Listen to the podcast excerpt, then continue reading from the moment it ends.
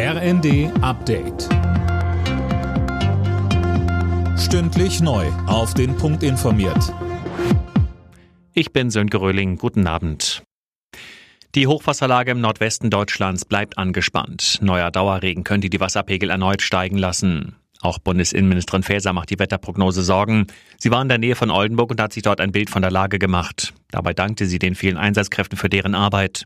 Außerdem versprach sie weitere Unterstützung. Unter anderem soll ein weiterer Hubschrauber für den Einsatz bereitgestellt werden. Die FDP-Mitglieder haben sich dafür ausgesprochen, die Ampelkoalition mit SPD und Grünen fortzusetzen. Das ist das Ergebnis eines Mitgliederentscheids. Gisa Weber, das war aber ein ziemlich knappes Rennen. Ja, am Ende haben sich rund 52 Prozent der Mitglieder dafür ausgesprochen, weiterzumachen. Immerhin 48 Prozent haben für ein Ende der Koalition gestimmt.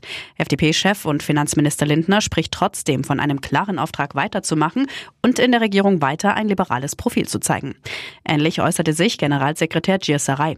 Mehrere Landes- und Kommunalpolitiker hatten dagegen gefordert, dass die FDP überdenken sollte, ob die Koalition noch zukunftsfähig ist. Die Silvesternacht ist in Deutschland ruhiger verlaufen als erwartet. Aus Sicht von Innenministerin Faeser ist das ein Erfolg der Polizei, die vielerorts massiv präsent war, beispielsweise in Berlin. Mehr dazu von Daniel Bornberg. Ein starker Einsatz mit deutlich verstärkten Kräften und ein frühes Durchgreifen sind die richtigen Mittel gegen Krawalle und Gewalt, sagte die Innenministerin heute.